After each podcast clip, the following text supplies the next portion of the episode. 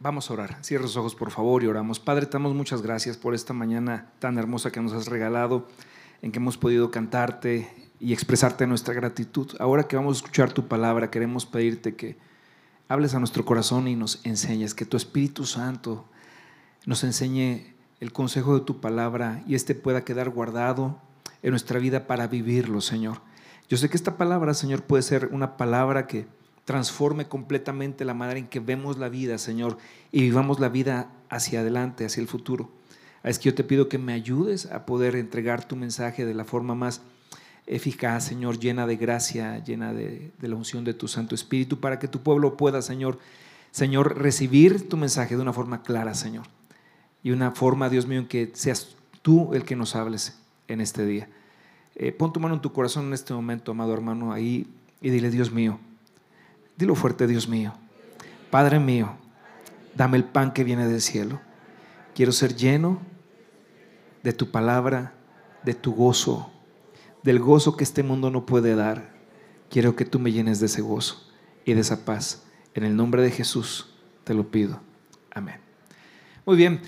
Bueno, pues qué alegría poder compartir con ustedes en esta mañana la palabra del Señor. Eh, yo sé que nos va a alimentar, nos va a fortalecer. Y la palabra del día de hoy tiene o está relacionada mucho con los mensajes de las dos semanas anteriores. Hace dos semanas hablábamos de la diferencia entre el sabio, entre el necio y entre el malo, lo que Dios dice de, respecto a cada uno de, estos tipos de personalidades. La semana pasada el pastor Juan Méndez nos hablaba acerca de, que la sabiduría edificó su casa y labró para ellos siete columnas, y él hablaba de la columna del temor de Dios. El jueves habló con los hombres de la iglesia de la segunda columna, que es la obediencia. Y bueno, él continuará con, las demás columnas en un momento dado. En las siguientes semanas vamos, va a dar un seminario aquí en la iglesia para concluir con todo este tema de las columnas de la sabiduría. Pero hoy quiero hablar acerca de la sabiduría y el gozo de conocer los planes de Dios para nuestra vida la sabiduría, no solamente sabiduría como tal, sino la sabiduría que viene acompañada del conocer los planes de Dios y como resultado entonces tener gozo en nuestra vida. Este tipo de gozo que Dios promete en su palabra y que es un gozo inefable, un gozo que no puede entregarte el mundo, porque es un gozo que nace en Dios. Así es que pon mucha atención porque esta enseñanza puede ser disruptiva para tu vida, puede ser de, un rumbo definido para ti y poder tener mucho gozo y paz en el futuro en adelante acerca de lo que tú sabes que es tu vida y el propósito de Dios para ti. Entonces, la marca distintiva de todo cristiano debería ser el gozo del Señor, que nos conocieran por el gozo de Dios en, que vive en nosotros en medio de una sociedad altamente insatisfecha, porque vivimos en tiempos donde la gente está insatisfecha todo el tiempo eh, vivir con el gozo de Dios puede ser para ellos una manera de poder inspirarlos a conocer al Dios que nos llena de, del gozo, del gozo que Él solamente puede ofrecer. Y creo que esta generación necesita conocer y ver el gozo de Dios en nosotros. El gozo puede ser una de las mayores inspiraciones para ellos, porque en medio de esta sociedad que te decía es insatisfecha, una sociedad paradójica, porque hay una, hay una paradoja del progreso, ¿no? Estamos en una generación que como nunca antes tiene acceso a comunicaciones, a tecnología, a una mejor calidad de vida, a mayores expectativas de vida, es decir, la gente puede vivir hasta 70, 80 años. A principios del siglo pasado, en los 1900, más o menos, la gente podía vivir en México hasta 30 años. 35 años el que más vivía, imagínate nada más. Morían muy jóvenes. Ahora la gente puede vivir hasta 70, 80 años promedio. Eh, sin embargo, en una sociedad como esta, con tantas ventajas, la gente está más mal. Pareciera que a mayor calidad de vida, peor condición del alma. ¿Cómo lo sabemos? Pues por, por los índices de, suicidio, por ejemplo. Nunca antes en la historia de la humanidad la gente se ha suicidado tanto. Se quitan la vida porque de repente hacen como una valorización entre qué pasaría o qué pesa más o, qué cambiaría o qué habría de diferencia entre su ausencia y su presencia y sienten que su vida no arroja nada, que no suma nada, que no tiene propósito, que no tiene un destino. Y entonces ellos en esa valorización deciden mejor terminar con su vida y pues se equivocan terriblemente de manera eterna. La razón es sencilla. En toda esta paradoja del progreso, que de nada sirve para el ser humano, mejorar las condiciones externas de la vida humana sin mejorar las condiciones del ser interior jamás podrá generar gozo dentro de la raza humana. Me acuerdo, y creo que lo he dicho antes aquí, pero alguna vez, hace unos 15 años, que Carlos Slim iba saliendo de una conferencia, él es uno de los hombres más ricos del mundo, en aquel tiempo era el hombre más rico del mundo, en ese momento. Y sale de una, de una reunión y sale eh, caminando a prisa con sus lentes oscuros y una chica se le acerca, le pone el micrófono y le dice, señor Slim, caminando con él, ¿usted es feliz? Voltea y le dice, no, y siguió caminando. ¿Y cómo es que el hombre más rico del mundo en ese momento fue sincero? Porque fue una pregunta de bote pronto. Él es sincero y dice, no, no, no soy feliz.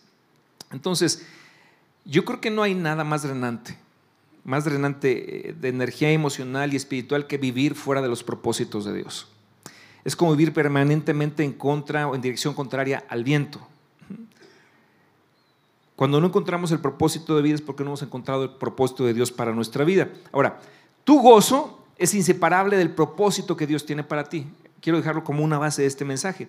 Schopenhauer, Arthur Schopenhauer, un filósofo del, siglo antepasado, él decía que, eh, que la vida es un cúmulo de deseos siempre insatisfechos. Y era un hombre intelectual, muy inteligente. Un día lo encontraron en la madrugada sentado en una banqueta ahí en medio de su ciudad. Y los policías que no sabían el pedazo intelectual que tenían enfrente le preguntaron, Señor, ¿qué está haciendo aquí? Y él dice, ni siquiera yo lo sé. ¿qué significa esto? ¿Qué es lo que nos revela esto? Que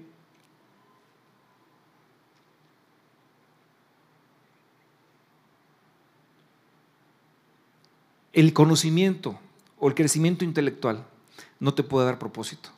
¿Por qué? Porque el hombre no está diseñado para encontrar propósito en sí mismo. Solamente lo puede encontrar en Dios que lo creó. Él estaba perdido, Schopenhauer estaba perdido en la vida a pesar de un gran intelecto. Lo que nos dice que nosotros, o, que la intelectualidad humana no le puede proveer al hombre de sentido ni de propósito. Este filósofo veía así la vida. Es, la vida es como un continuo deseo siempre insatisfecho. Decía, no solamente personal, toda la gente vive de esta manera, siempre tiene un deseo que es continuamente insatisfecho. Ahora, ¿por qué dicen algo así? Te voy a explicar. Porque la gente que no tiene claro cuál es su propósito en la vida, pues no va a ser feliz. ¿Para qué estoy aquí en esta tierra? ¿Cuál es la razón de mi vida? ¿Por qué nací?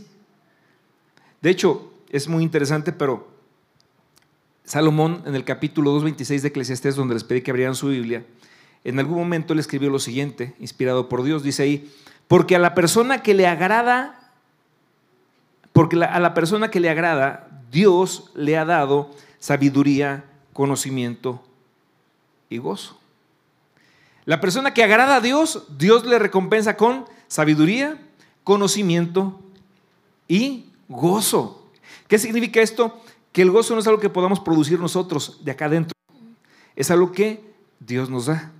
El hombre que agrada a Dios, Dios le va a dar sabiduría, conocimiento y gozo. Ahora, no habla de conocimiento de matemáticas o de biología o de física o química. No, no, no, porque eso es conocimiento lo puede tener la persona sin conocer o amar a Dios y sin conocer su propósito de vida.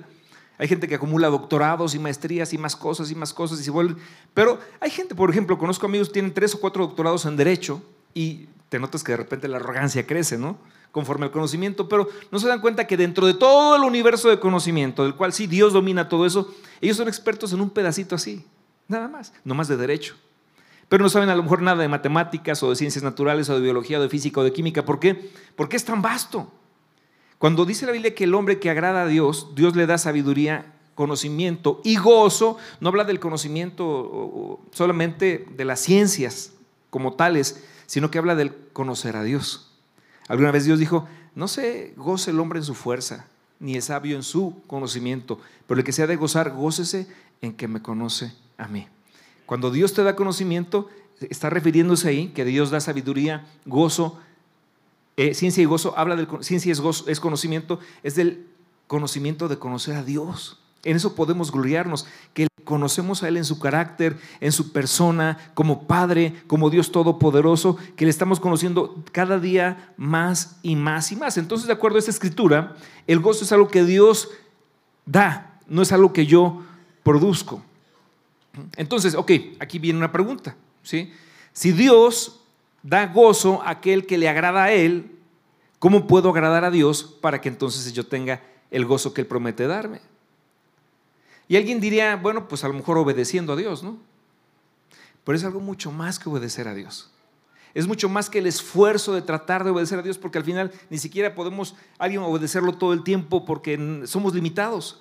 Es algo mucho más que un simple esfuerzo para vivir de acuerdo a los preceptos de Dios. El problema del ser humano empieza precisamente cuando no tiene claro por qué vive. Porque si no, fíjate nada más, porque si yo no sé cuál es el propósito de mi vida, yo tampoco sé vivir. Tan sencillo como eso. Y si yo no sé cómo vivir, no sé cómo obedecer. Y si yo no sé cómo obedecer, yo no sé cómo agradarle a Dios. Y si yo no sé cómo agradarle, entonces Dios no me va a dar el gozo que Él promete, porque al hombre que le agrada, Él le da sabiduría, conocimiento y gozo. O sea, no es tan fácil como decir, yo le voy a obedecer y entonces, no, porque si no sabemos cómo vivir, de ahí parte todo. Si no conocemos cuál es el propósito de nuestra vida. Ahora, cuando yo no tengo claro cuál es el propósito de mi vida, nosotros vamos a desarrollar expectativas terrenales, irreales, defectuosos, defectuosas, expectativas de vida y de otros, que ni esta vida ni otras personas pueden satisfacer. Estamos muchas veces esperando que alguien nos dé lo que no puede darnos. Es cuando no encontramos es cuando no encontramos el sentido de vida. Entonces, hablar de cuál es el propósito de tu vida, déjame decirte lo que no es. ¿Qué no es el propósito de la vida? Las mujeres, por ejemplo, o los hombres en general. El propósito de tu vida no es casarte, los que son solteros, que piensan, bueno, es que cuando me case el propósito de mi vida. No, no, no es casarte con la persona con la que tú sueñas. El propósito de tu vida, si alguien pensaba que el propósito de su vida era casarse con la persona de sus sueños, no, bájate de ese camión porque no es por ahí. El propósito de tu vida no es tener hijos, tampoco es un propósito. El propósito, por menos de tu vida, no es tener un cuerpo hermoso, tampoco es el propósito de tu vida, aunque mucha gente invierte horas y horas y días y días. Y... Tampoco es parecer joven siempre. Ese no es el propósito de tu vida. Mucha gente confunde propósito con actividades y se llenan de actividades pensando que así están cumpliendo su propósito, pero no. El propósito de la vida tampoco es mucho ruido. Como, ah, mira, mira cuánto ruido hace su vida, debe tener un gran propósito. Tampoco es como tener un coche viejo que hace mucho ruido pero avanza a dos kilómetros por hora. O sea, una vida de muchas actividades y de mucho ruido tampoco es el propósito de la vida del ser humano. Ni ruido, ni actividades, ni movimiento. No podemos confundir el propósito con eso. Y si a mucha gente le preguntas, ¿cuál es el propósito de tu vida? Mucha gente te habla de metas. Pero las metas no son el propósito de nuestra vida. Y, es por eso que la gente se llena de metas y cumple una carrera y ahora quieren con eh, seguir con otra carrera o buscar otro trabajo u otro romance. y la gente vive así. Voy a, tener, voy a ser feliz, voy a tener gozo, piensan, cuando me case. Y cuando se casen, dicen, bueno, ahora cuando tenga hijos. Y cuando lleguen los hijos, pues ahora que crezcan y se casen ellos, no voy a tener gozo. Y se casan y se van y dicen, ahora cuando me divorcie. Y cuando se divorcian, cuando me vuelva a casar voy a tener gozo. Y se dan cuenta que viven todo el tiempo insatisfechos. No encuentran paz ni gozo en las expectativas que este mundo da.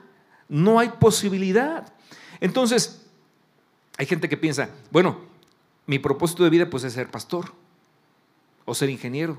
No, tampoco. O ser médico, o ser un gran abogado. Ese no es tu propósito de vida. No, no, no, no. Eso puede ser un medio o un instrumento con lo cual Dios te permita llevar a cabo el propósito de tu vida, que de gloria a Él. Pero no puede decir que tu propósito es eso, porque sería muy limitado. El propósito de Dios para tu vida es mucho más grande y lo vamos a descubrir hoy. ¿Cuántos quieren saberlo? Esta semana tuve una, una semana realmente exhaustiva, fue muy intensa, muchísimo trabajo, demasiado. Creo que es la semana en que más ocupado he estado. Ahora, no mal, no lleno de actividades nomás porque, sino realmente porque el reino de Dios exigió y no podía más y de repente decía, bueno, la milla extra, no puedo, Señor, por ayúdame, ayúdame, por favor. Pero fue una semana hermosa en el sentido de que pasaron cosas, además de, de las actividades normales, me llamaron varios amigos de la secundaria, de la universidad, algunos de la Fue raro, como que se hubieran puesto de acuerdo, pero cada quien en su canal, para decirme, Abel, quiero platicar contigo, estoy pasando un mal, un mal momento y necesito platicar con alguien. Pues me llamaban así, de secundaria, de prepa. Dije, esto es de Dios, ¿no? Entonces me hice varias citas. Me acuerdo que a lo mejor está por aquí un amigo de la carrera de la universidad que va a venir alguno de los dos servicios, de este o el que sigue. Pero él simplemente hacía mucho que platicábamos. Es más, yo en cierto tiempo ni le caía bien, la verdad. O sea, yo sabía que no le caía bien, pero de repente me sorprendió su mensaje por WhatsApp. Abel, ni lo tenía guardado en mis contactos. ¿De quién eres? Pues fulano tal. Ah, sí, sí, ¿qué pasó? No, pues eh, quiero platicar contigo, es algo personal. Nos citamos para vernos en una cafetería y llegó un momento que me dijo, eh, me contó, yo no tuve un papá, mi papá se fue de la casa, ahora yo tengo hijos adolescentes y, empezó a llorar. yo no sé cómo hacerle, no sé, yo no sé. Y estoy perdiendo a mis hijos adolescentes. Yo no sé cómo hacerle. Y empezó a llorar y me dio mucha compasión. Y ya, ya platicando todo, ha subido un buen rato y le dije, mira, vamos a comenzar por el principio. Te podría dar muchos consejos de cómo criar hijos adolescentes, pero no se trata de eso. Tenemos que empezar por el principio. Le dije, tú necesitas un padre. Tú necesitas a Dios como tu papá, como tu padre. Y le dije Juan capítulo 1, 12, dice la Biblia ahí que a los que recibieron a Jesús en su corazón, a los que creyeron en su nombre, Dios les da la potestad, el derecho y la facultad de ser llamados hijos de Dios. Imagínate ser hijo de Dios. No que seas un creyente de una religión, no, eres hijo de Dios y cuando te despiertas en la mañana dices, Padre mío, papá, estoy aquí para empezar este día tomado de tu mano, dame sabiduría, cómo criar a mis hijos, Señor, cómo vivir la vida, pero de tu mano, Padre, te lo ruego. Y le comencé a predicar el Evangelio, lo que significaba ser un hijo de Dios, cómo podíamos ser hijos de Dios. Mira, cuando estaba mi esposa ahí, cuando le invité a aceptar a Cristo, era así, con lágrimas y con un gozo especial, diciendo, Padre, yo, Dios, yo quiero que tú seas mi papá, adóptame. Es abogado, entiende muy bien el concepto de adopción con todos los derechos, facultades y responsabilidades que eso conlleva, dice, yo quiero ser tu hijo, perdona mis pecados, cambia mi vida y, wow, gloria a Dios, gloria a Dios. Encontró un propósito para su vida, conocer al Padre. Ahora tiene un Padre. Y fue increíble, ¿no? Y la noche me estaba llamando, Abel, porque le dejé tarea, ¿no? Y la noche me estaba llamando, oye, Abel, este, pues, ¿qué sigue, no? Y gloria a Dios. Pero me llama también una, bueno, eso se los cuento un poquito más adelante. Eh, es importante, pero es mejor más adelante. Entonces, el propósito es la intención original por lo cual algo es creado. Es, en tu caso es la intención para la cual tú fuiste creado, el propósito de tu vida, para qué te creó Dios. Cuando yo oro por mis hijos en la madrugada, cuando, cuando oro por ellos, que oro por ellos, aunque estén dormidos y por ellos, algo importante de mi oración es, Padre, que ellos puedan cumplir el propósito por el cual tú los creaste porque yo sé que si ellos cumplen el propósito de Dios para el cual Él los creó, ellos van a tener una vida llena de gozo y de paz. Porque éxito profesional aquí en la tierra no siempre es éxito delante de Dios. Hay gente que es muy exitosa aquí en la tierra, pero han fracasado en su relación con Dios, ni lo conocen. En, ah, en, todo el contexto de la vida eterna no tienen la menor idea. Entonces le digo, Señor, que ellos puedan cumplir tu propósito por el cual tú les creaste. El propósito es la razón para la existencia de algo o de alguien. Es el objetivo que inspiró la creación de algo. De manera que cuando Dios se sentó y pensó en ti, Él tenía un objetivo en su mente para ti, que determinó que llegado el tiempo, Él quisiera crearte para que llenara el propósito para el cual pensó en ti. El propósito es la razón por la cual algo existe. ¿Te has preguntado alguna vez? Seguramente sí. ¿Por qué naciste? ¿Por qué Dios te dio la vida?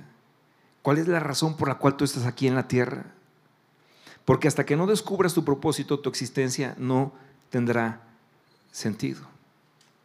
El propósito es lo que le da razón a tu vida. No solo le da razón, le da dirección, le da sentido y le da satisfacción. Mientras más llenas tu propósito, mayor satisfacción experimentas cuando haces lo que haces y cuando vives lo que vives. Entonces, si tú revisas la vida de los hombres de la Biblia, mujeres y hombres de Dios que vivieron para Dios del pasado, que vivieron altamente satisfechos o satisfechas, todos y todas vivieron para el Señor y ahí estaba su satisfacción. Una vida sin propósito es una vida sin satisfacción. Muy bien. Si nosotros le preguntáramos al Señor, bueno Dios, ya entendí, tú me creaste. Ahora, ¿para qué me creaste? Pudieras preguntarle eso a Dios directamente, ¿para qué me creaste? ¿Cuál es la razón número uno por la cual tú me trajiste a este mundo? Me creaste. Esto es lo que Dios te diría. Isaías 43, 7, por favor. Los que tienen su búsquenlo en lo que aparece en la pantalla.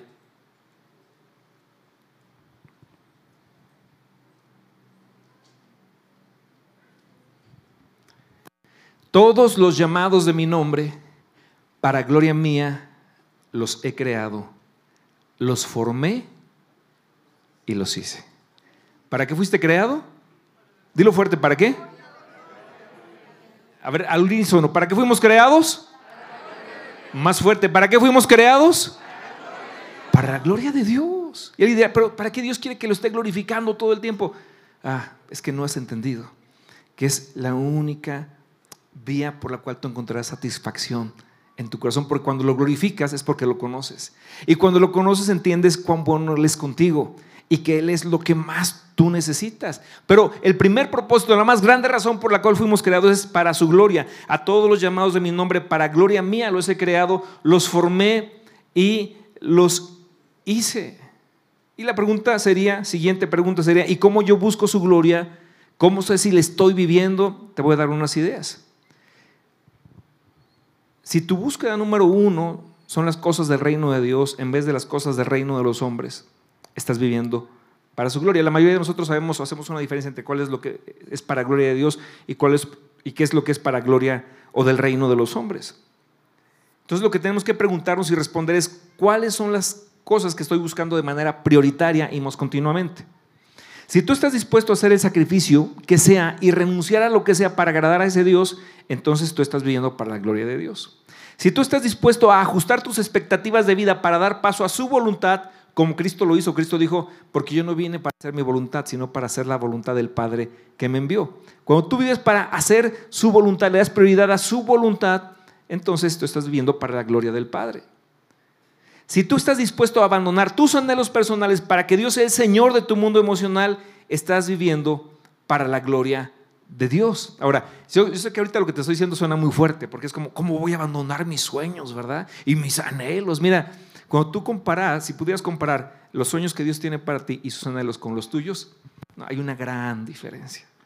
Porque Dios dice, porque mis caminos no son vuestros caminos, ni mis pensamientos son vuestros pensamientos. Como es más alto el cielo que la tierra, así mis caminos son mucho más altos que vuestros caminos y mis pensamientos mucho más altos que vuestros pensamientos. Es como que Dios te está tratando de explicar, hey, lo que yo tengo para ti es mucho mejor y mucho más maravilloso que lo que tú has querido para ti.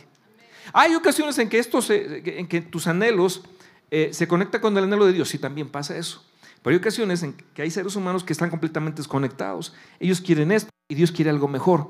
Y la gente se aferra a buscar lo que ellos quieren y se despegan más y más de lo que Dios quería para ellos y encuentran solamente insatisfacción y frustración y enojo y rabia en su vida.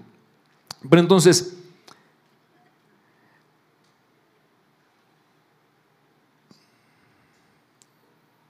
una siguiente pregunta sería, pastor, ¿y qué ocurre si yo no vivo de acuerdo al propósito de Dios para mi vida?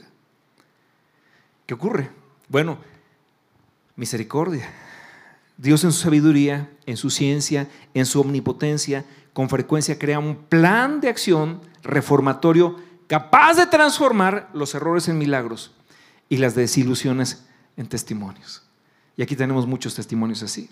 Algunos de 30, 40, 50 años viviendo en su, propia, su propio camino, ¿verdad? Buscando sus propios anhelos y, y siendo cada vez más, estando cada vez más vacíos y sintiéndose cada vez más quebrados y frustrados. Y Dios te encuentra en un momento dado y cambia tus errores en historias dignas de contar, historias de redención y tus desilusiones en grandes testimonios. Es lo que Dios puede lograr y lo que hace. Por eso es que es tan bueno comenzar temprano. Cuando los niños, cuando los jóvenes entregan su vida a Cristo y caminan con Él, pues entonces aprovechan una más gran parte de su vida para poder vivir para honrarle a Él y vivir de acuerdo a su propósito, de acuerdo a su gloria. Fíjate que esta semana me llama una amiga también para decirme de la universidad, también ella. Me decía, fíjate, Abel, que mi hermano está muy grave, está en el seguro. Eh, quisiera ver si podrías ir a platicar con él. Dice, nosotros no somos religiosos, nunca nos enseñaron religión en la casa. Él es ateo, pero yo hablé con él y dije, mira, tengo un amigo que es pastor y, y me gustaría que viniera, porque mira, hermano, le dijo así, mira, que venga y te te platique de Dios, porque mira, si al final no existe, pues, pues no pasa nada, ¿no? Pero ¿qué tal si sí existe? Y tú estás muy grave, o sea, y muy inteligente ella, ¿no? Entonces le dijo, no lo hagas por ti, hazlo por mí, por tu hermana. Y me dice, ella me decía, mira, mi hermano me dijo, no, dice, yo también quiero conocer. Yo quise rezar el otro día un Padre Nuestro y ni siquiera supe cómo. Nunca nos enseñaron esto. Y ahora me doy cuenta de que había una gran necesidad de conocer a Dios. Por favor dile que venga. Entonces yo llegué el viernes pasado, estuve ahí, llegué a las 2 de la tarde que me pidieron que estuviera ahí. Y exactamente cuando yo iba llegando me estaban diciendo que él iba saliendo por otra puerta del seguro a hacerse una diálisis en un hospital del pueblito. Entonces, pues estuve ahí como tres o cuatro horas más o menos esperando que regresara. Pero en ese inter, porque no sabíamos exactamente cuánto iba a durar, es más, al principio ni siquiera sabíamos que se había ido una diálisis, pensábamos que no salía, después nos avisaron. Y, bueno, que no estaba en su cama, no sabíamos, pero en su módulo. Pero mientras llegó familia y más familia y amigos, llegaron como 20 personas más o menos. Entonces estaba la mamá y estaban los hermanos y las hermanas y los primos y muchos y amigos también. Y entonces mi amiga dice, oye, pues Abel, pues yo sé que tú vas a hablar con mi hermano, pero creo que también, ya en ese momento les habían dicho, él, le quedan días de vida, llévenselo a su casa. le contaron todo el cuadro muy fuerte. Y dijo, decía mi amiga, ¿por qué no hablas con, con nosotros? Porque creo que también nosotros necesitamos conocer.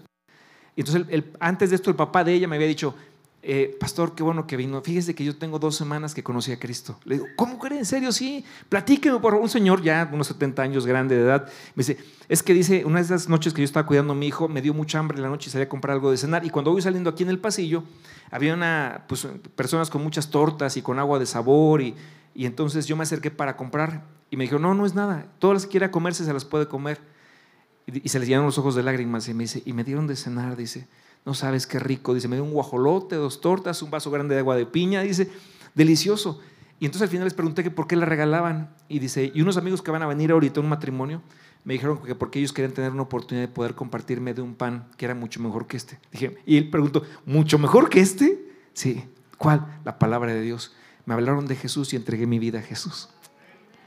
Una semana, dos semanas atrás. Y llegaron en ese momento los hermanos del matrimonio, venían también a orar. Ahí. Entonces de repente se hizo un gran grupo y empiezo a compartir la palabra y les compartí acerca de esto que cuando Jesús está en la cruz del Calvario y hay dos malhechores al lado de él y uno está maldiciendo a Jesús y burlándose y le dice, hey, si tú eres el Hijo de Dios, pues bájate de la cruz y bájanos a nosotros también. Y ese hombre, aunque estaba a punto de morir porque se iban a morir, ya no había forma de que bajaran de la cruz y, y los perdonaran, no había forma, estaba todavía con un corazón lleno de orgullo y lleno de odio y de rabia contra Dios y está burlándose de Dios, aunque él no sabía que era Dios.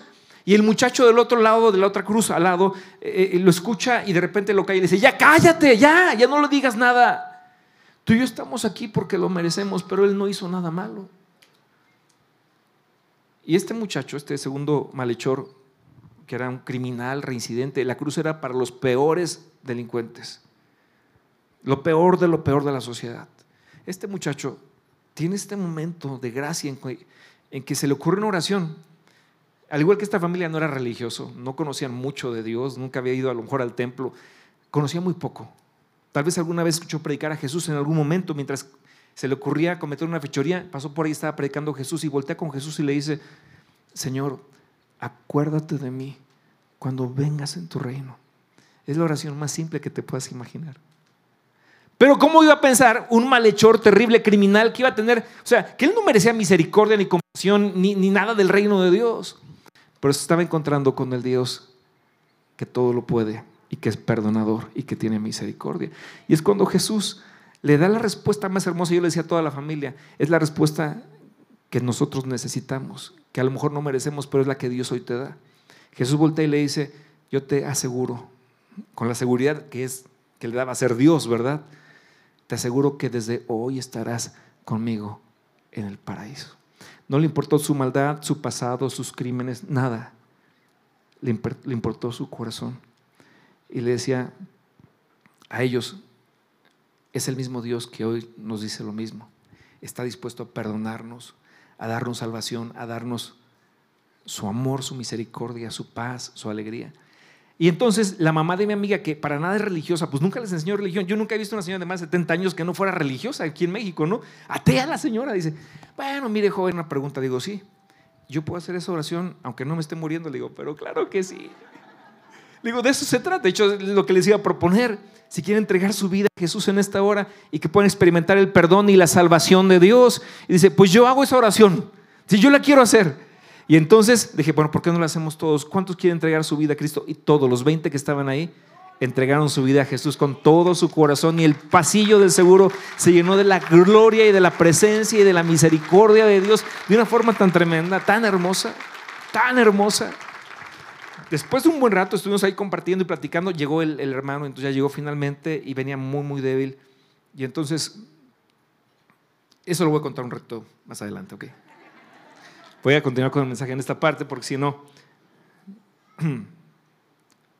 Entonces, cuando no vivimos de acuerdo a su voluntad y a su propósito, y quebramos nuestra vida y nos accidentamos terriblemente, ¿qué es lo que pasa? Bueno, Dios, les decía, en su sabiduría y amor y en su omnipotencia, con frecuencia crea un plan de acción reformatorio capaz de transformar, lo repito, nuestros errores en milagros y nuestras desilusiones en hermosos testimonios. Dios es capaz de hacer eso.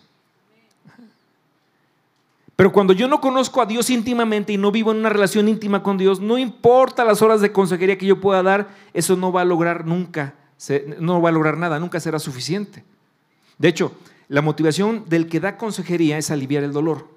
Y sabes que nosotros como pastores debemos tratar de aliviar el dolor de aquellos a quienes nosotros aconsejamos. O, los que son consejeros, ustedes con la palabra de Dios. Pero algo que el consejero secular del mundo, un psicólogo normal, no puede hacer y no sabe hacer es que nosotros tenemos que tratar con el dolor del aconsejado, pero además tenemos que permitir y guiar al aconsejado para que trate con la, trate con la condición de su corazón delante de Dios.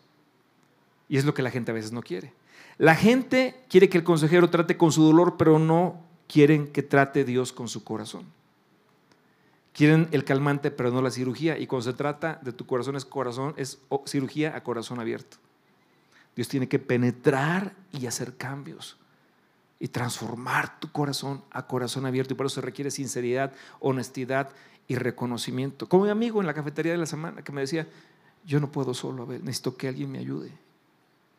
Yo le decía, es el mejor punto para empezar, le decía, el mejor punto. Cuando reconocemos que solos no podemos, que necesitamos que alguien nos ayude y Dios quiere ayudarte. Entonces, de esta manera, eh, cuando Dios viene y trabaja con nuestro corazón, Él forma el carácter de Cristo en nosotros para que podamos conocer la gloria de Dios, el propósito de Dios para nuestra vida. Él lo hace. Y entonces lo que hace normalmente Dios es que te lleva a valles y desiertos para tratar contigo.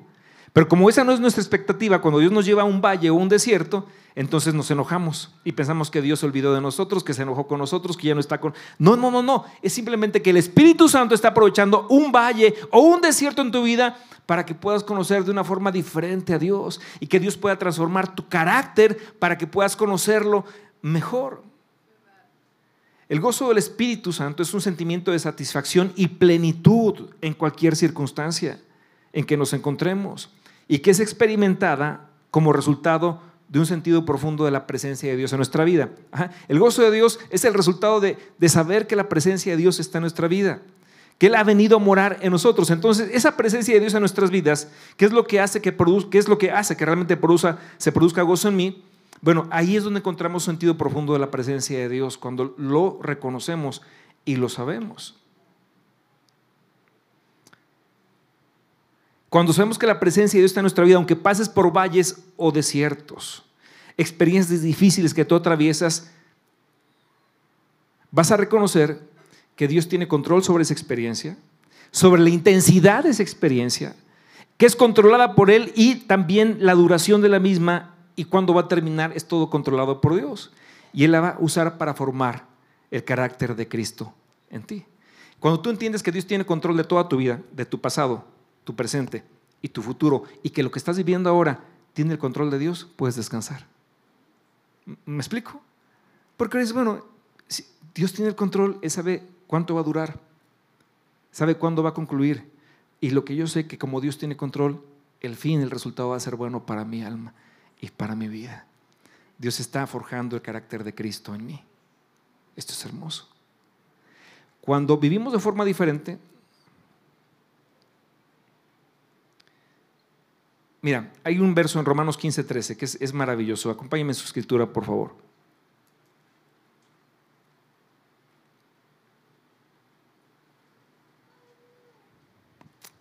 Dice, y el Dios de esperanza os llene a ver, repítalo conmigo porque ese verso te lo tienes que memorizar de aquí al próximo domingo, por favor.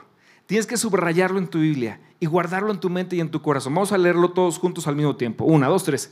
Y el Dios de esperanza os llene.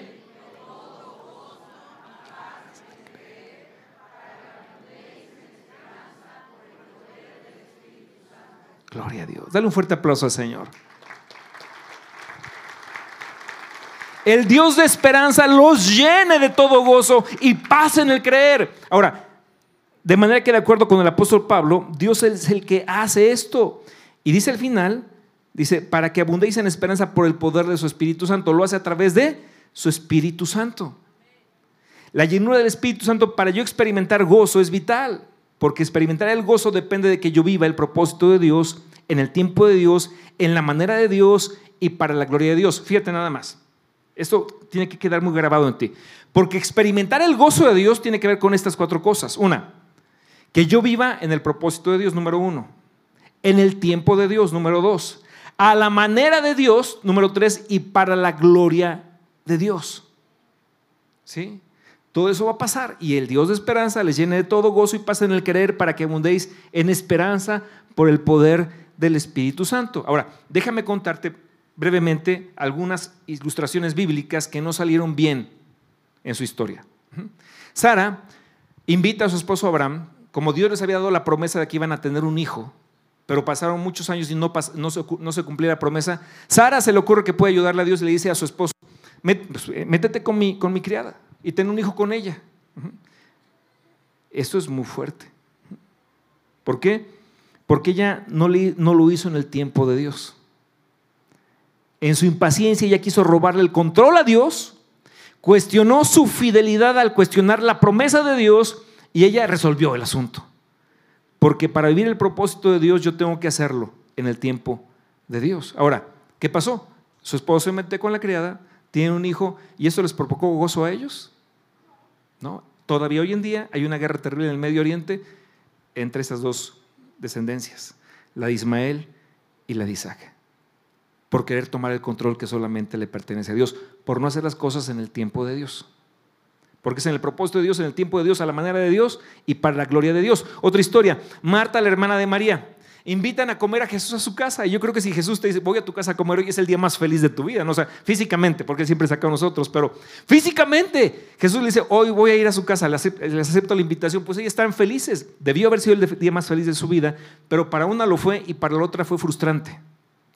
¿Por qué? Porque tenía sus emociones trastocadas disparadas. Y entonces mientras Jesús está ahí sentado en la sala, compartiendo, platicando el reino de Dios, de su Padre, y María está ahí sentada a sus pies escuchándolo con mucha otra gente, Marta está afanada tratando de resolver mil cosas, que no se le quemen los frijoles, que esté limpia bien, la como, la, la ahí esté la credenza, ¿verdad? Y, que sigue trapeando y se está perdiendo la mejor parte.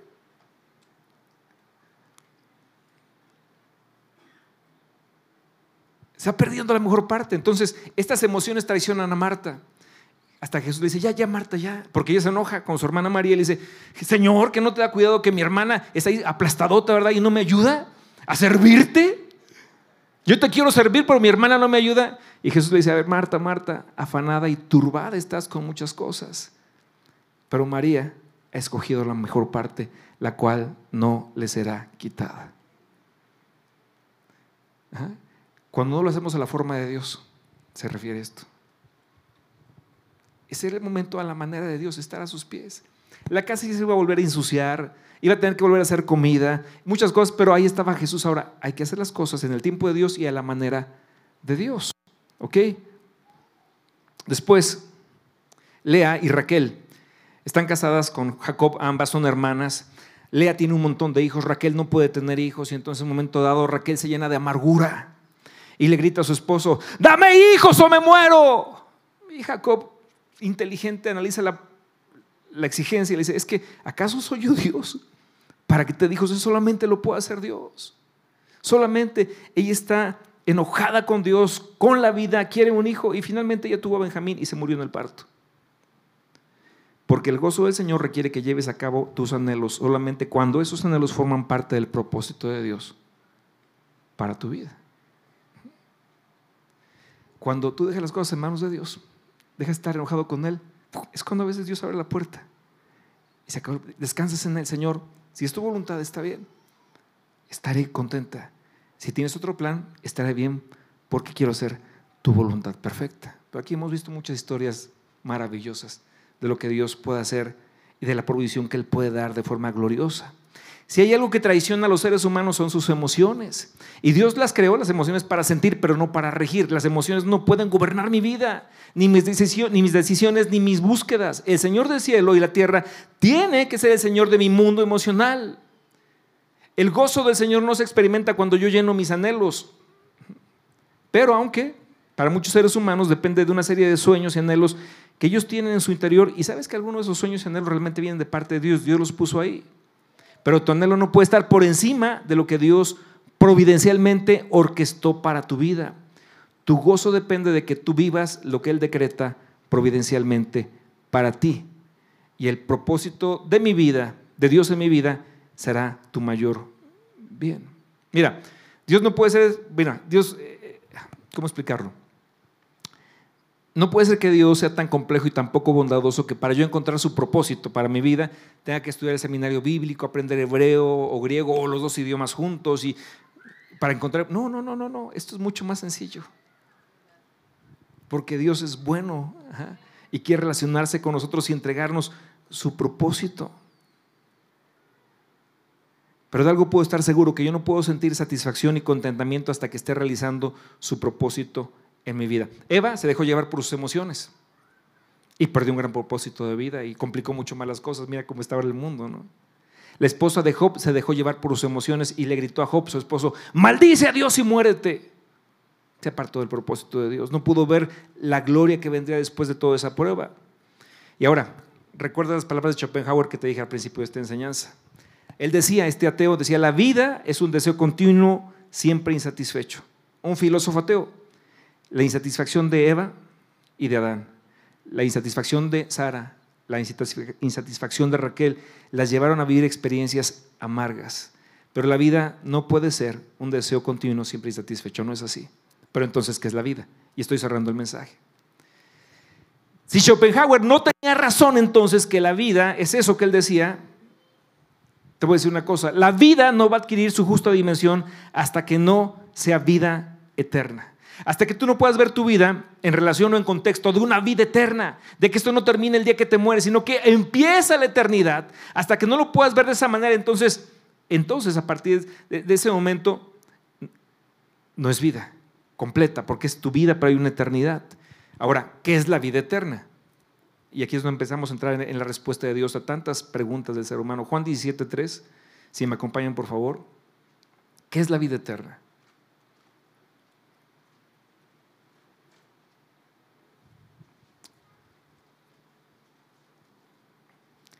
Y esta es la vida eterna.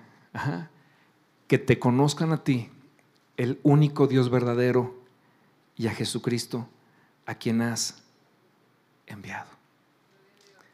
¿Qué es la vida eterna? Que conozcamos a Dios y a Jesucristo. Y entonces mi siguiente pregunta es, ¿conoces a Cristo?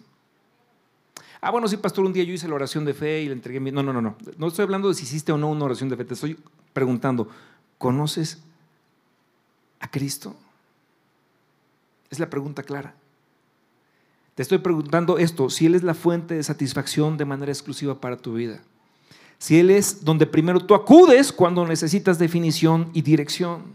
Si Él es tu refugio y fortaleza. Si su palabra es tu pan de vida. Si su voluntad es tu timón a donde diriges tu vida conforme vas descubriendo su voluntad. Escucha lo que Lucas escribió en el libro de los Hechos de los Apóstoles, capítulo 13, 36. Y se van a responder muchas preguntas que a lo mejor has tenido mucho tiempo en tu vida. Dice la Biblia ahí, ciertamente David, después de servir a su propia generación conforme al propósito de Dios, murió, fue sepultado con sus antepasados y su cuerpo sufrió la corrupción. Hay tres palabras claves después en este texto después propósito y generación. Aquellos que queremos la inspiración verbal de toda la Biblia, palabra por palabra, entenderíamos que la palabra después no fue puesta ahí por casualidad, por accidente, sino que deja ver lo siguiente, que David continuó respirando hasta que Dios entendió que el propósito para él, cual lo creó, a David había sido cumplido. Y te digo una cosa, tú y yo seguiremos respirando hasta que hayamos cumplido el propósito de Dios en nuestra vida. Eso va a pasar. Mira, cuando este joven eh, finalmente pudo pasar a su módulo, él estaba muy, muy débil. Y él había sido un hombre deportista, me decían, un hombre que se alimentaba bien, tuvo, bueno, pero pasó esto. Y yo le dije, Luis, estoy aquí, soy amigo de tu hermana Claudia, soy el pastor que, que vengo para platicarte del Evangelio de Jesucristo. Y posiblemente en algunos días tú estés frente a Dios y tendrás que presentarte ante Él. Y yo quiero ayudarte para ese encuentro. Dice la Biblia que Jesucristo es el camino, la verdad y la vida y nadie puede ir al Padre sino por Él. Yo quiero invitarte y ayudarte para que cuando tú te presentes ante Dios no te presentes ante Dios el juez, te presentes ante Dios el Padre. No ante un juez, sino ante tu papá. Y eso solamente es por medio de Jesucristo. Le compartí el Evangelio. Él estaba completamente atento. Estaba muy débil. Pero escuchaba perfectamente. Le dije, le conté la historia del ladrón junto a la cruz también como se la conté a su familia. Y le dije, en el último momento, este muchacho encontró el propósito de su vida, que era vivir lo que le quedaba de vida para el hombre que estaba en la cruz del medio, para el rey de la vida y conocerle. Para eso tú y yo vivimos. Para conocer al Padre y a Cristo, al que ha enviado. Y podamos cumplir el propósito que Él tiene para ti en esta tierra.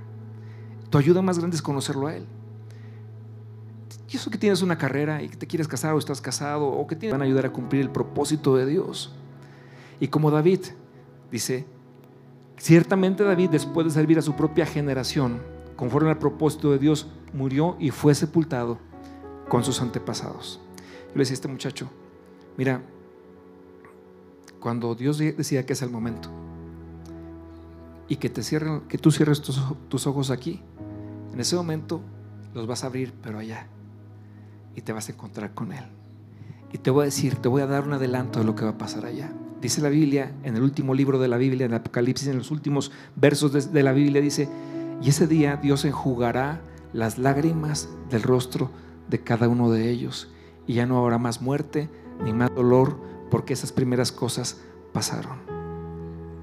Y tendrás un cuerpo nuevo y un gozo incomparable que Dios te está dando ya desde aquí en este momento. Y la paz que sobrepasa todo entendimiento, que de la cual Dios ya te está dando a probar en este momento. Porque el muchacho estaba muy conmovido. Dice, y, él, y le decía, y Él te abrazará. Y te dirá personalmente cuánto te ama. Digo, muchos otros a lo mejor pasaremos varios años o muchos años antes de que tengamos esa gran oportunidad. Pero le decía Luis, posiblemente tú en las siguientes horas, en los siguientes días, estarás delante de Él. ¿Quieres entregar tu vida a Jesús? Y levanta su manita y así. Pues así que no, ¿verdad? Lo hizo con todo su corazón y con mucho amor. Y hicimos la oración.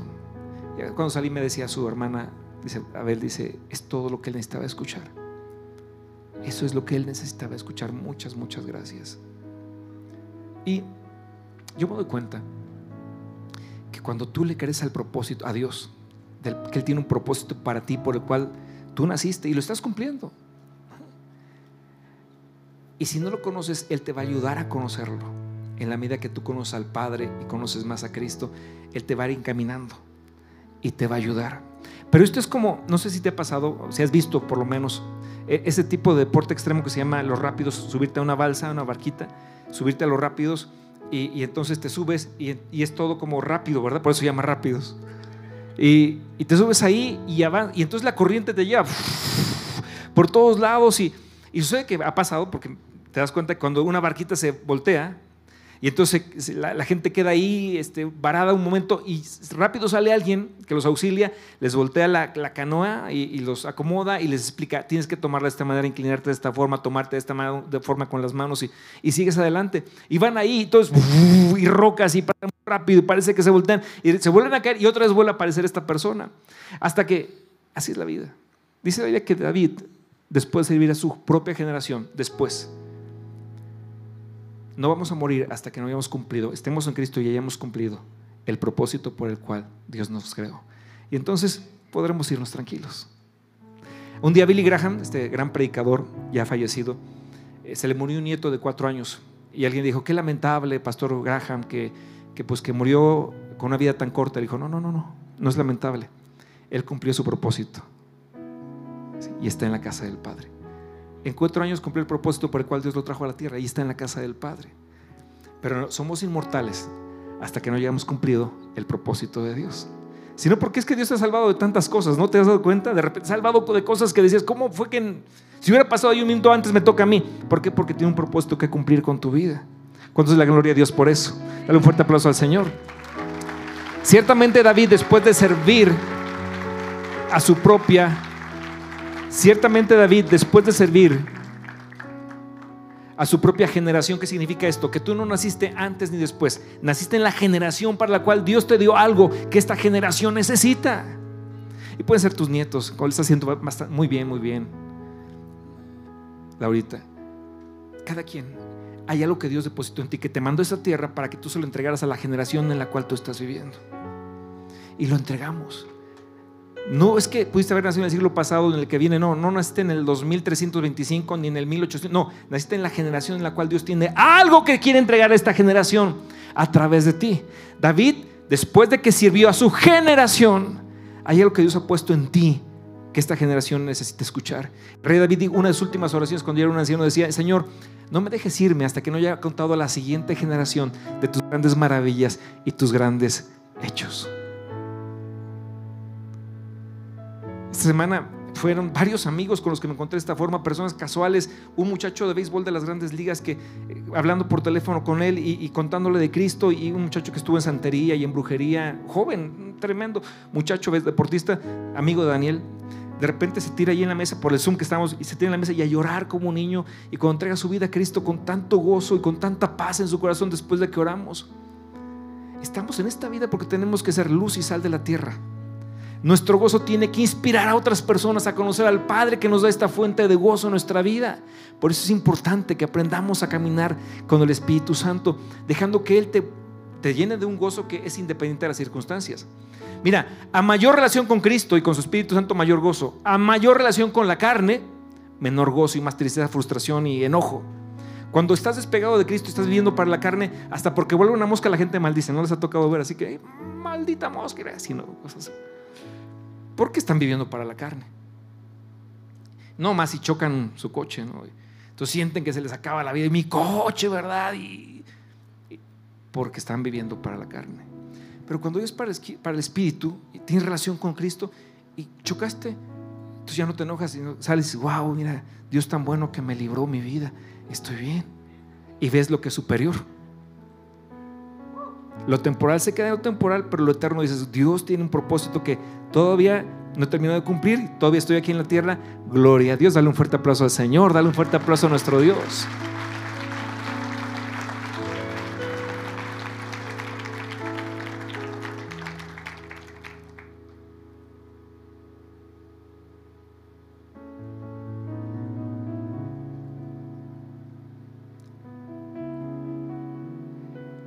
Y después dice, después de servir a su propia generación conforme al ¿qué?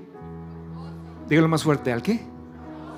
Ah, hay un propósito de Dios. ¿Por qué Goliat no mató a David?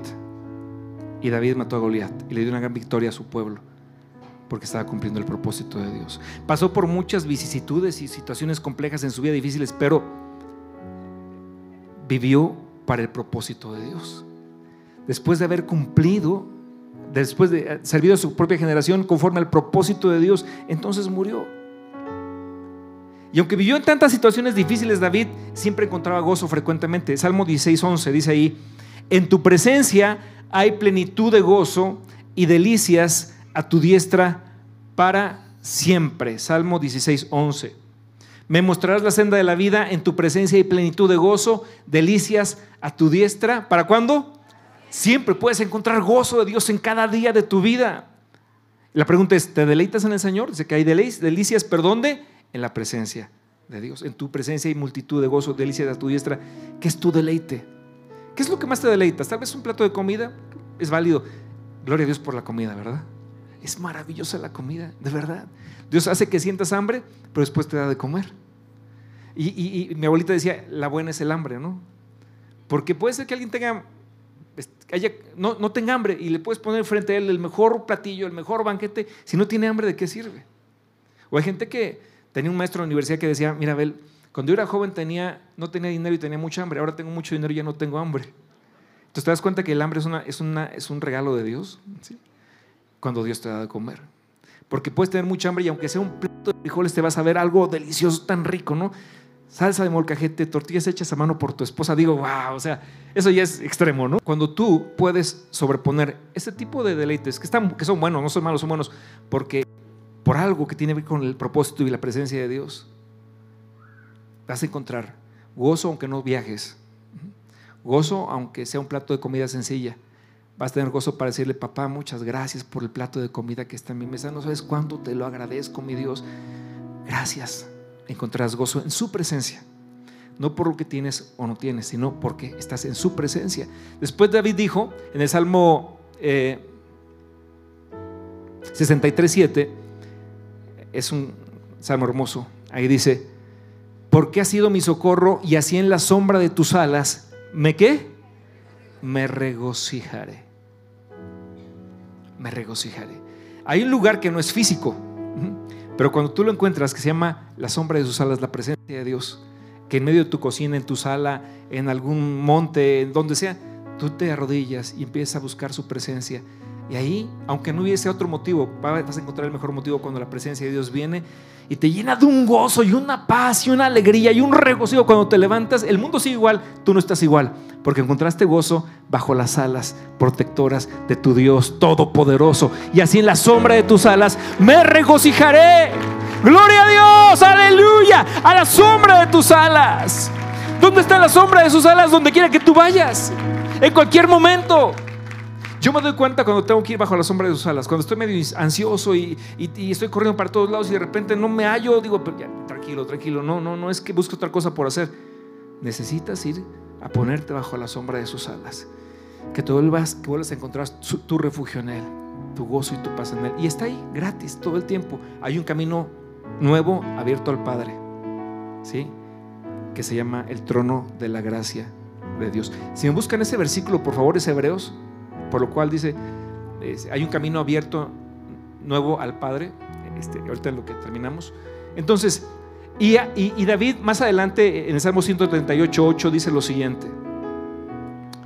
Él entendía muy bien que había una relación directa entre su propósito, su relación con Dios y la duración de su vida. Y en el Salmo 138, 8 él dice así, el Señor cumplirá su propósito en mí. Y para eso David tuvo que comprender que había un propósito de vida, que había un Señor que lo había traído al mundo para cumplir ese propósito y que él había de cumplir ese propósito antes de que se muriera. Y entonces debemos entender que fuera de los propósitos de Dios no hay gozo. Fuera del tiempo de Dios no hay gozo. Fuera de los caminos y la forma de Dios no hay gozo. Pero es en el, en el, en el propósito de Dios como encontramos este verdadero gozo. Entiende esto, Dios no tiene prisa. Porque vimos una generación que todo lo quiere rápido, la generación de microondas, lo quiero ya, ahora. Lo que antes costaba 10 años para lograr, hoy los jóvenes yo quiero ser millonario en 10 minutos, ¿no? Y serme youtuber y hacerme, o sea, no entienden, ¿verdad? La vida todavía. Y hacer aquello y el otro, y están la generación de microondas. Pero Dios no tiene prisa. Dios le dijo a Abraham, te voy a dar un hijo. Y pasaron 25 años para que le diera el hijo, porque Dios no tiene prisa. Llevó a su pueblo a Egipto y pasaron 400 años, cuatro siglos esclavos para que lo sacara con mano poderosa. Después llamó a Moisés, 40 años en la casa del faraón. Sale, lo lleva al desierto por 40 años, ella lo deja 40 años en el desierto. Ya cuando cumple 80 años le dice Moisés, recién vamos a empezar. Y esa edad lo llevó a ser el libertador de Israel, de sacar al pueblo de Egipto llevarlo por medio del desierto, un poderoso hombre de Dios. Es decir, Dios no tiene prisa, tranquilo, vive la vida con calma, con paciencia. Dios tiene tiempos porque tiene propósitos. Y si puedes confiar en Él, vas a tener paz en tu corazón. El Señor cumplirá su propósito en mí, decía el rey David. ¿Y tenemos el del camino nuevo abierto al Padre? Sí, ahí está. Dice, verso 19, por favor, el anterior. Así que hermanos, teniendo libertad para entrar en el lugar santísimo por la sangre de Jesucristo, por el camino nuevo y vivo que Él nos abrió a través del velo, esto es de su carne. Verso 21. Y teniendo un gran sacerdote sobre la casa de Dios, 22, acerquémonos con corazón sincero en plena certidumbre de fe, purificados los corazones de mala conciencia y lavados los cuerpos con agua pura. 23. Hasta ahí. Acércate confiadamente al trono de la gracia para hallar el oportuno socorro.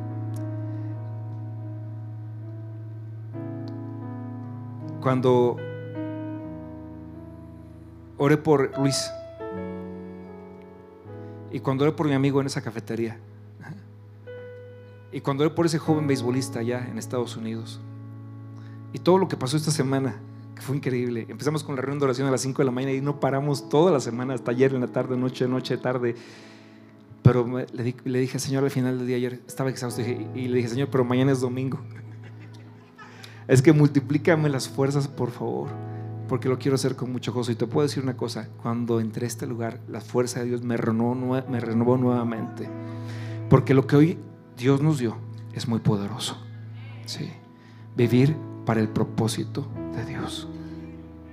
De lo cual es base cada día conocerle más al Padre y conocer a Cristo. Y Dios te va a conducir para que cumplas perfectamente el propósito por el cual Dios te tiene aquí en la tierra. Tranquilo. Dice el Señor que Él cumplirá su propósito en ti. Y no moriremos hasta que lo hayamos cumplido. Dale un fuerte aplauso al Señor en esta hora. Padre, muchas gracias te damos por tu palabra. En el nombre de Jesús, tu Hijo amado. Señor, levanta tus manos al cielo, oramos, Padre, gracias. Gracias por hablar, Señor, a nuestros corazones y por que en tu gran amor y, y misericordia de un Padre que ama a sus hijos, Señor, nos visitas y nos muestras el camino a seguir. No somos un accidente, no nacimos como un caso fortuito, no estamos aquí, Señor, eh, de, por suerte, no, Padre mío, estamos aquí, nos hiciste nacer, tenemos vida con un propósito, hay un propósito por el cual tú nos creaste, nos diseñaste, Señor, así. Vivimos donde vivimos, trabajamos donde trabajamos, tenemos la familia que tenemos, porque hay un propósito que tenemos que cumplir en nuestra generación y entregar todo lo que tú has puesto nosotros y que irás poniendo para, Señor, entregarlo a esta generación y hablarles de un Dios bueno, de un Dios vivo, de un Dios fiel, poderoso y maravilloso que salva, que rescata, que ayuda, que sana, que levanta, que restaura, que, que nos da salvación. Hoy, Padre, en el nombre de Jesús, queremos así con tus manos levantadas, repite después de mí, amado Padre, te doy muchas gracias por el propósito por el cual tú me diste vida. Quiero cumplirlo perfectamente y vivir para tu gloria y para tu alabanza. Y ahora di bien fuerte, mi Señor, quiero vivir y cumplir mi propósito para tu gloria, en tu tiempo, a tu manera y para tu gloria. Y la paz que sobrepasa todo entendimiento y el gozo que este mundo no puede dar, será el gozo que tú me darás a cada día. Dame la oportunidad, dile Señor, dame la oportunidad de poder compartir con los que aún no tienen este gozo, el gozo de la salvación. Padre, en el nombre de Jesús, ayúdame a vivir por tu Espíritu Santo, dándote gloria a ti, para que, dilo bien fuerte, para que tu amor, tu gozo, tu paz, tu paciencia, tu benignidad, tu fe, tu templanza, tu mansedumbre, habiten y moren en mí para bendición de mi generación. En el nombre de Jesucristo, mi Señor y Salvador, yo te lo pido. Y el pueblo de Dios dice, amén y amén. Dale un fuerte aplauso al Señor en esta hora. Gracias a Dios.